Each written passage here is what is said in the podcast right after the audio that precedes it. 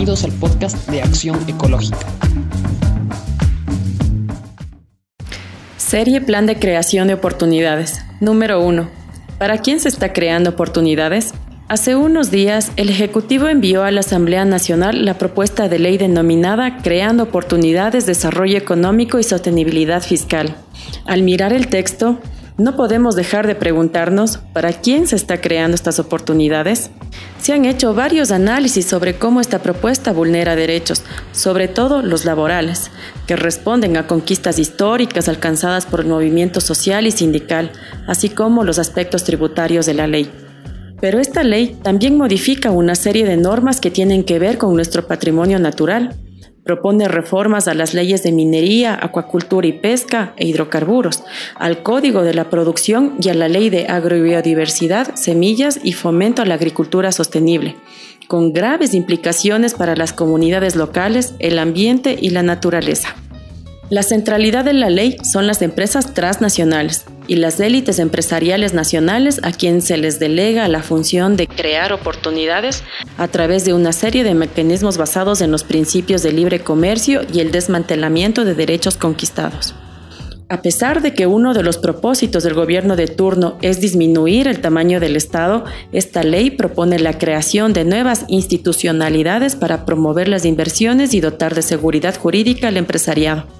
Las reformas a las leyes de minería e hidrocarburos propuestas profundizarán el extractivismo, con graves afectaciones a las poblaciones locales que viven en las zonas de influencia de los proyectos petroleros y mineros, limitando su derecho al agua segura y vulnerando los derechos de la naturaleza.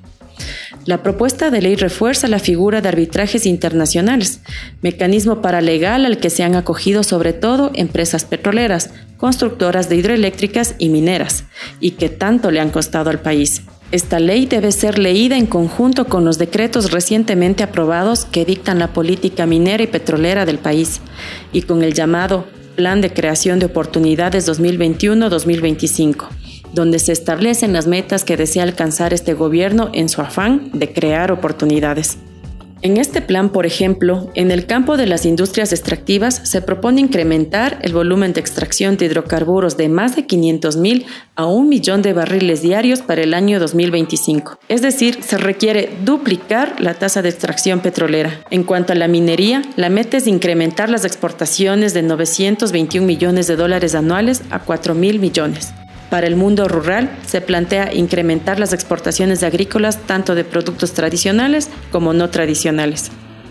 Afortunadamente, el 29 de septiembre el Consejo de Administración Legislativa devolvió al Ejecutivo esta propuesta de ley, en base a un informe emitido por la Unidad Técnica Legislativa.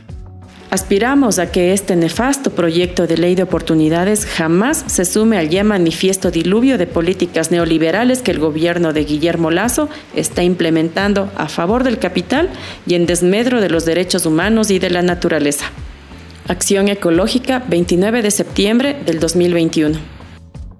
Pueden leer y escuchar las editoriales de Acción Ecológica AE Opina en la página web de Acción Ecológica www.accionecológica.org o en sus redes sociales.